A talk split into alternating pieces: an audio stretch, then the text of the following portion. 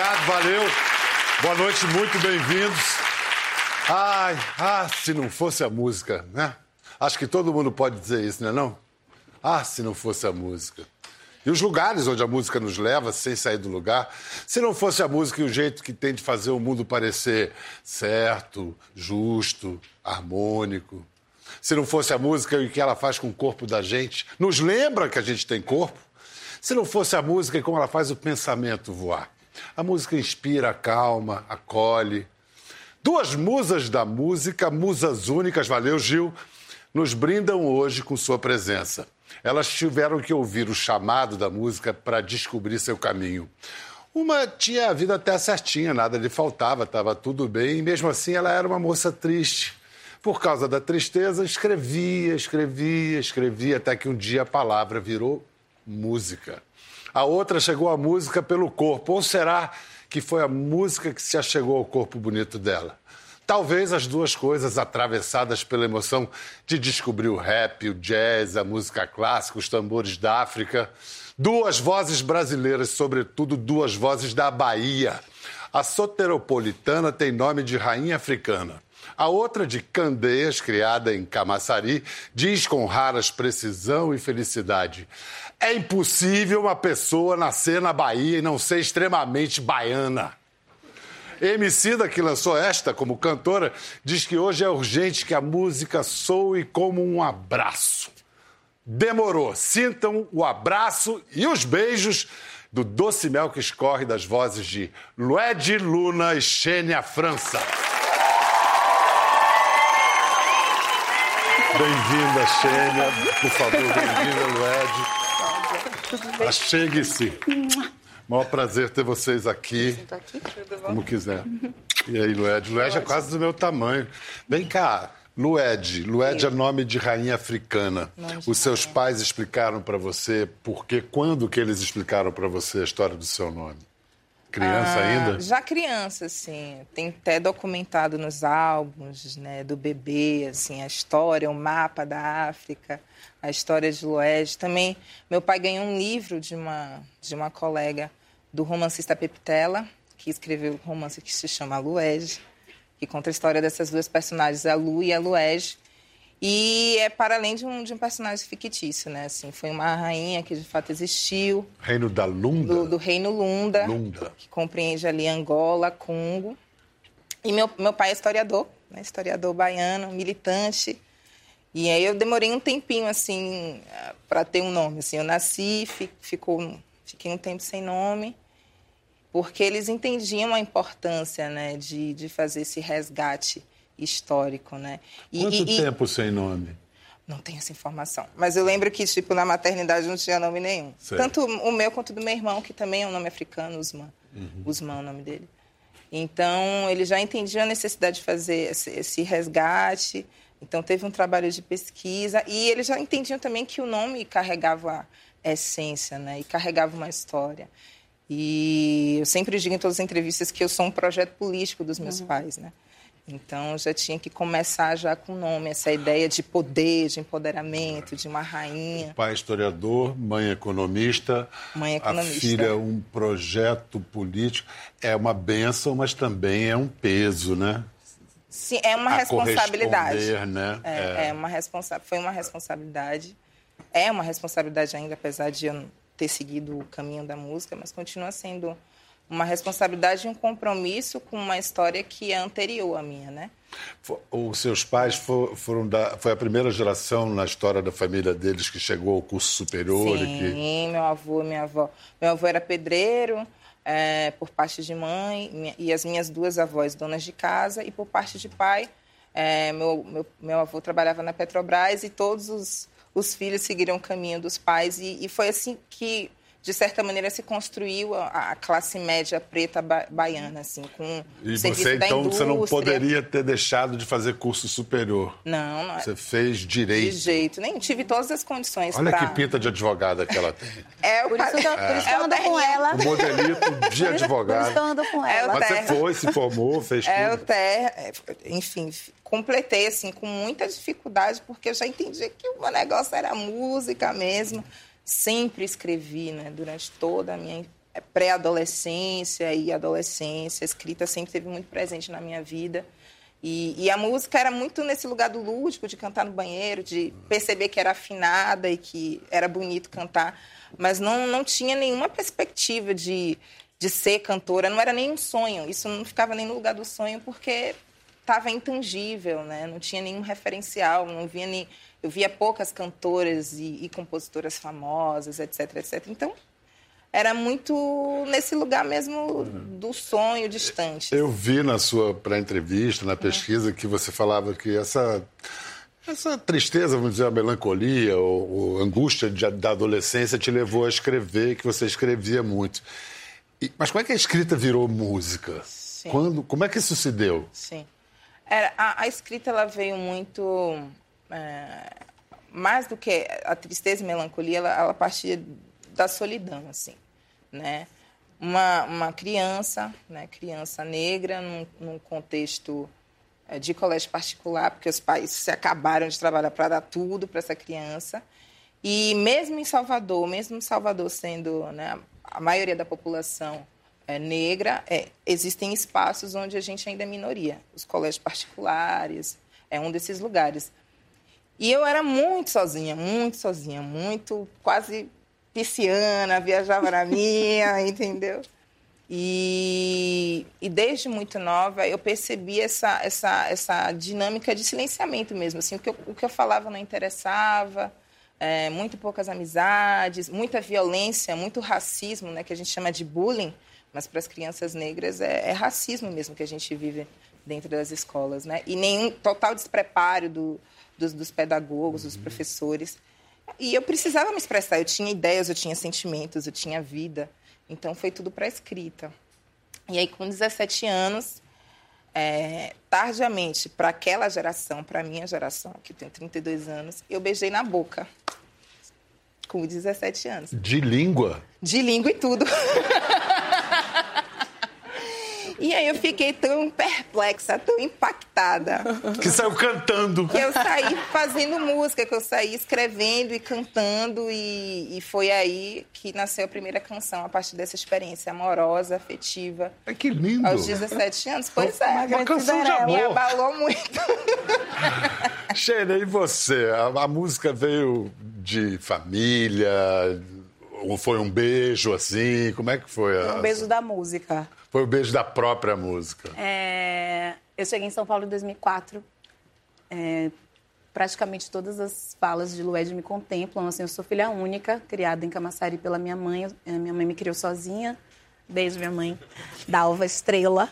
É, mas, Beijo minha mãe também. Mas eu digo no espaço de. No espaço como, de... Desculpa, como é o nome de sua mãe? Minha mãe é Adelaide. Adelaide. Só que eu tenho três mães. Eu tenho minha mãe Adelaide, que me colocou no mundo, e eu tenho duas mães de santo, que é a minha Gitoaline, que está ali, Opa. e mãe Neide. É, então, Obrigado pela presença. Me falta a mãe. É, meu pai era... Meus pais são operários, né? Foram operários e da Petrobras também, dessa, dessa indústria petroquímica. E eu cresci sozinha, absolutamente sozinha, assim. Então, tipo, eu, eu realmente me sentia um grande ET. Não é à toa que hoje em dia eu só falo de nave espacial e eu realmente, um conhecimento de causa, eu, né? Um grande conhecimento de causa. E acabei me mudando porque eu me sentia realmente muito fora, assim, de contexto. Eu, tipo, adolescente eu já falava umas coisas que eu, eu olhava na cara das pessoas que eu via que elas não estavam me entendendo. E, e, assistia muito filme, assistia muita televisão, porque eu ficava em casa sozinha, minha companhia basicamente eram vocês. Então, é... Obrigado por me incluir. Mas é verdade, a, a, a televisão, né, tipo, para criança, é, nessa, nessa primeira infância, assim, para mim, particularmente, foi uma grande companhia, né? Então, fui aprendendo a gostar dessa coisa lúdica, dessa, desse mundo da fantasia. Eu ficava imaginando que eu ia viajar o mundo inteiro. Eu gostava muito de ouvir música, então minha mãe saía, eu colocava os discos, eu ficava ouvindo música, escrevia no diário e enfim. Sempre que... teve uma vida interior muito rica. Muito rica, bem interior mesmo. e aí eu me mudei para São Paulo em 2004 porque eu me inscrevi num concurso de modelo, assim, mas uma história extremamente aleatória, assim, eu estava já estudando publicidade e, enfim, me, me, inscrevi porque vi a Samira Carvalho, minha das minhas melhores amigas, minha irmã, na capa de uma revista que é uma revista dedicada à cultura negra, que é a revista Raça. Uhum. Aí eu olhei ela na capa, falei, ah, vou me inscrever também. Me inscrevi e não ganhei o concurso, mas fui chamada para conhecer o pessoal da agência que estava coincidentemente mais uma vez indo para Aracaju, que era a cidade do, da família dos meus dos, da minha família paterna. E aí eu fui até lá conhecer o pessoal. Ah, você quer ir para São Paulo? Eu falei, quero. A minha mãe, de jeito nenhum. Eu não tive a minha, minha única filha para largar solta no mundo e não sei o quê, essa super proteção. Eu sempre fui muito super protegida e com, com, toda, com toda a causa. A mãe, todas as mães, né? Mas a mãe preta tem esse negócio de tipo, você não vai sair daqui, né? Mas eu vim.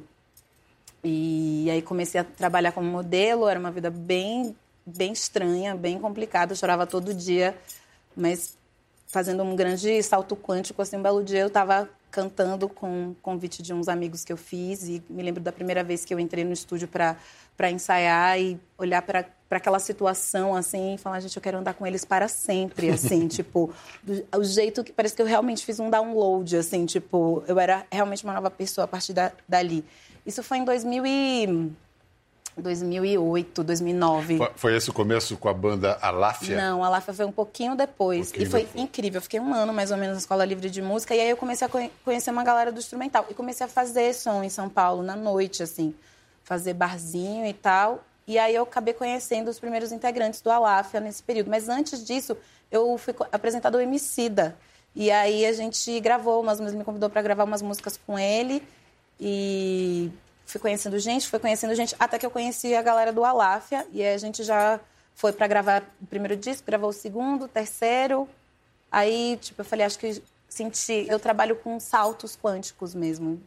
Deu ciricutico, falei, acho que está na hora de eu falar com a minha própria voz, assim. Eu tô afim de assumir novos riscos. É, eu não sei porquê, mas eu senti que naquele momento eu estava precisando me expressar de uma maneira que eu não estava me conseguindo até então, assim. Mas o seu primeiro disco é de 2017, é, é isso? final de 2017. Ele é um disco de 2017. Chamado Xênia, seu Xênia, nome. É. Xênia. E de que, você mais se orgulha? Esse disco já tem dois anos. É.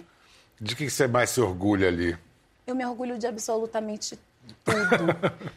tudo. O meu disco me deu a oportunidade de entender que o olhar do outro sobre mim não me interessa mais. Eu sou uma pessoa que tenho todo o direito de ser o que eu quiser, de colocar a minha. de colocar o meu pé onde eu quiser, de ir ser o que eu quiser. Na infância, na infância eu queria ser astronauta, cientista, patinadora no gelo, é, piloto de balão. Eu queria ser, tipo, diplomata, é, atriz, é, empresária. Tudo. Eu dá ser... tempo ainda, você tá ser... jovem. Eu queria ser tudo, porque na minha cabeça não tinha limitação. E hoje, com o meu disco, todas as vezes que eu chego em algum lugar, antes de entrar, eu sempre falo assim: como que eu vim parar aqui? Foi o meu trabalho que me trouxe aqui, foi a música que foi me trouxe música, aqui. Foi, foi a... a música que é. me trouxe aqui. Em todos os lugares onde a gente tem tido a é. oportunidade de estar, onde eu tenho a oportunidade de estar, eu sempre me faço essa pergunta. Eu estou aqui? A gente se fez essa pergunta. A gente está aqui? A gente está aqui. Muito. É Vocês muito... estão muito aqui. A gente está tá muito aqui. Então, o meu disco me deu essa, essas, do... essas dobras no tempo, assim, de perceber que a música se tornou a minha bússola. A minha mãe, porque eu me mudei para São Paulo ainda quase adolescente, estava saindo da adolescência sozinha com uma mala. E a música me, se transformou em minha bússola, minha mãe, meu caminho.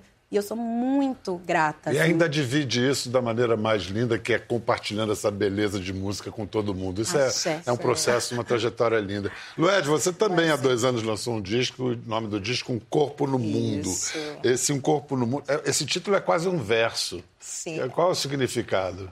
É, vamos lá. Um corpo no mundo. Bom, um corpo no mundo, to, todos nós somos um corpo no mundo, é. mas nem todo mundo percebe. Sim. Então, eu lancei também em outubro de 2017. É, e esse disco ele só nasceu porque eu saí do meu lugar, Salvador, Bahia, e vim para São Paulo com uma malinha também, é, atrás desse sonho. Né? Eu já tinha, já tinha rompido com o direito, já tinha comunicado aos meus pais a minha decisão de vida e já tinha entendido é, a dinâmica né, de São Paulo, a cidade do trabalho, a cidade onde todos os olhos estão voltados. Eu falei, então é para lá que eu vou. Vim e me senti muito sozinha também, chorava de noite, com saudade, enfim, dos meus. Mas essa solidão tomou uma outra dimensão, que é para além dessa solidão é, de estar só, longe dos parentes, etc., que é não conseguir me enxergar na cidade. Né?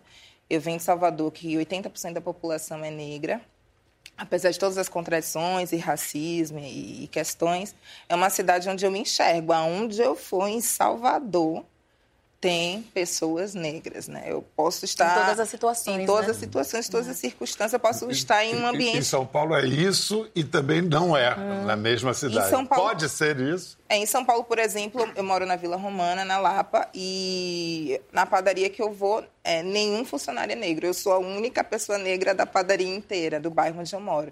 Então, isso me impactou bastante. Assim, eu, eu, tinha entendido o processo histórico de São Paulo, que veio uma imigração diferente para cá durante a industrialização, que tem, tinha muito italiano. Eu, eu entendi isso, assim, uhum. eu tinha essa, essa, esse conhecimento, mas na prática, viver isso na prática me, me incomodou um pouco, né?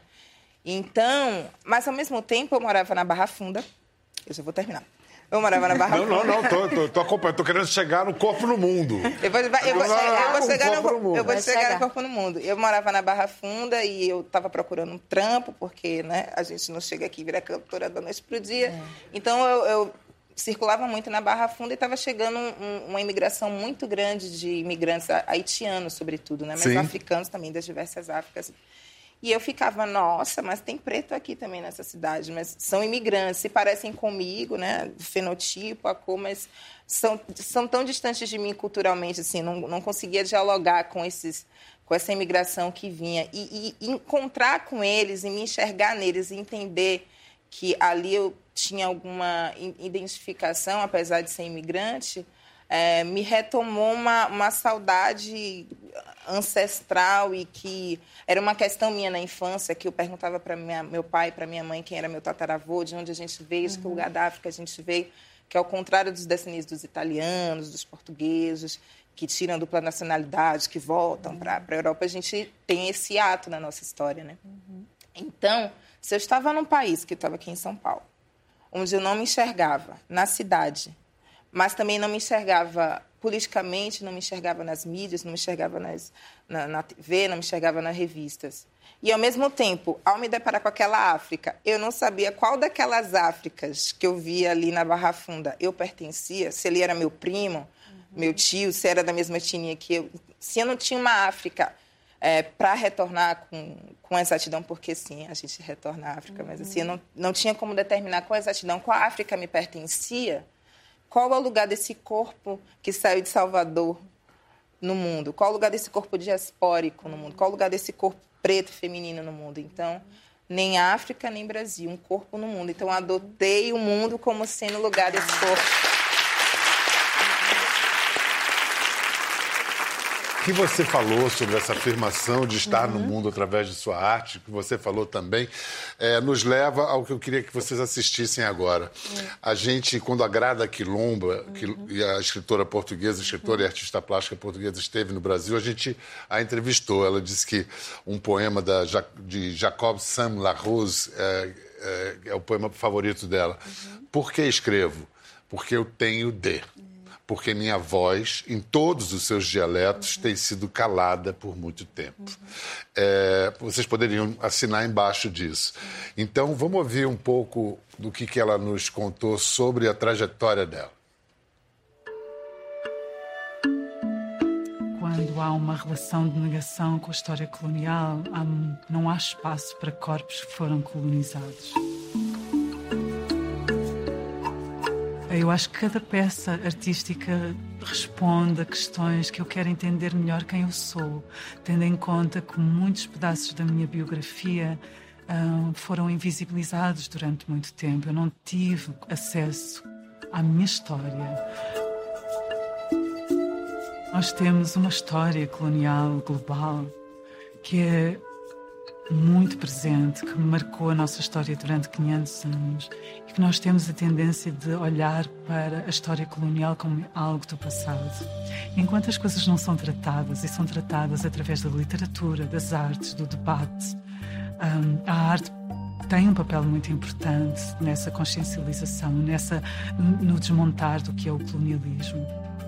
Então eu acho que só quando nós começamos esse processo da culpa e da vergonha, passando ao reconhecimento, é que nós conseguimos reparar.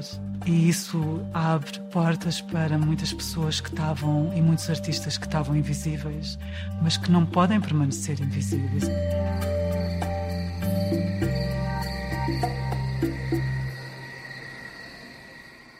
Ninguém pode permanecer invisível. A não ser que queira muito. Vocês acham que a arte ainda é o meio mais eficaz de afirmar a cultura afro-brasileira? Eu acredito que sim. Mais poderoso, né? É, eu só posso falar pela música, né? Que é onde é. eu tô centrada, assim. A música, ela tem uma... A gente tem uma relação com a música que a, a música não pede licença, né? Ela é uma frequência, é uma, uma frequência de onda que atravessa a gente a gente não precisa falar nada com as pessoas, é a música. Eu acredito que ao longo da história da, de, toda, de toda a diáspora forçada e tudo mais, a música tem sido a nosso, nosso lastro, de verdade. Mas eu acredito que, assim, a música e a cultura brasileira ela tem, ela está muito calcada, ela pode ser muito mais alavancada e estamos aqui até hoje é. por causa da arte negra, com certeza. Olha só, outra protagonista conhecida como das novas baianas, vamos dizer assim, é a cantora Larissa Luz. Sim. A Xênia e a Lued já se juntaram a Larissa no projeto Ayabás. A Ayabás começou com, no final do ano passado. Eu fui ver Larissa no Rio com o projeto Elza, aquela magnífica, ganhou prêmio agora com toda onda, toda a honra e toda a glória. Ela é incrível, atriz incrível, cantora absurda, enfim. E eu fui vê-la pela primeira vez, porque todo mundo, você já viu Elsa? Você já viu Elsa? Eu falei, não, vou vê-la. Estava no Rio fazendo show. E aí, quando eu terminei, ela olhou, a gente se olhou, a gente falou, ah, a gente tem que fazer alguma coisa juntas. Como o Lued mora aqui em São Paulo também, a gente sempre se encontra em algum bastidor e tal. A gente já cantou outras uhum. vezes juntas, a gente sempre divide o palco. Eu falei, por que não, né? Porque aí meio que joguei a, a, a sementinha do mal.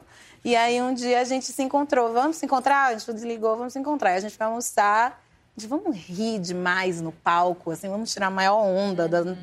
das nossas histórias, da nossa existência, vamos celebrar as nossas existências a partir das, da perspectiva de que nós somos mulheres baianas, mulheres pretas, cantoras, compositoras e que nos reinventamos, juntamos nossos cacos, uhum. nossos fragmentos e agora estamos aqui individualmente, por que não juntar essas três forças para a gente se divertir muito no carnaval. Sim. E a é... ideia é, era também prestar uma homenagem às cantoras Sim. negras, negras da Bahia. baianas, é, do Axé Music, sobretudo, é, que, de certa maneira, enfim, foram apagadas né, desse, desse mercado. Então, a gente, enfim, canta o repertório dessas é. cantoras e traz o nome dessas cantoras para fazer uma homenagem mesmo é. e, e, ter esse entendimento de que a gente é continuidade né, dessa, dessa geração anterior que disputou ali aquele, aquele lugar né, do axé numa cidade que é preta, mas é. extremamente Além... desigual, né? Porque, mais uma vez, existe uma lógica maluca do racismo que coloca mulheres em estado de competição. Sim. Que tem que existir. Um, existindo Xênia, não pode existir Lued, não pode existir Larissa. E a tem gente que ter a cota. Tem que tem ter, ter essa. não, a gente, a gente uhum. decidiu com esse projeto, que uhum. no, a princípio tinha um tom mais. É, lúdico, assim, da, da, da celebração mesmo, da festa, principalmente porque a gente ia estrear no carnaval de vamos romper com a ideia de que nós estamos competindo. A gente uhum. não vai dar pano para manga uhum. para ninguém pensar que estamos aqui querendo tomar ou roubar o espaço, porque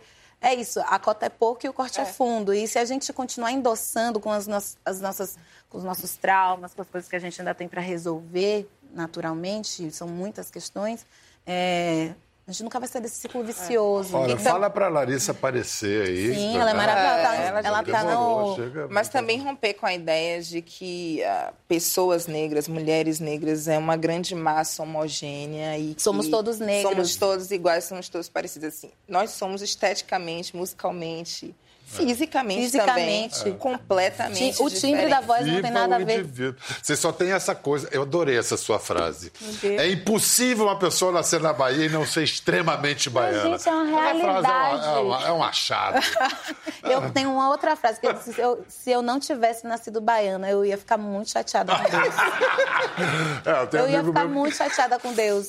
Sempre que eu vou Essa é pra cá. parecida com um amigo meu que diz: Eu sou baiano, mas não fico falando para não humilhar ninguém. É não humilhar, gente. É porque eu sinto que as pessoas ficam meio deslocadas. Quando a gente chega, a gente fala assim... Quando a gente chega, a galera fala assim, hum, tá. Fica todo mundo na da, da, da Bahia, você trouxe a fé do candomblé. Você é boa de folhas? Olha, eu faço tudo que minha mãe de santo manda.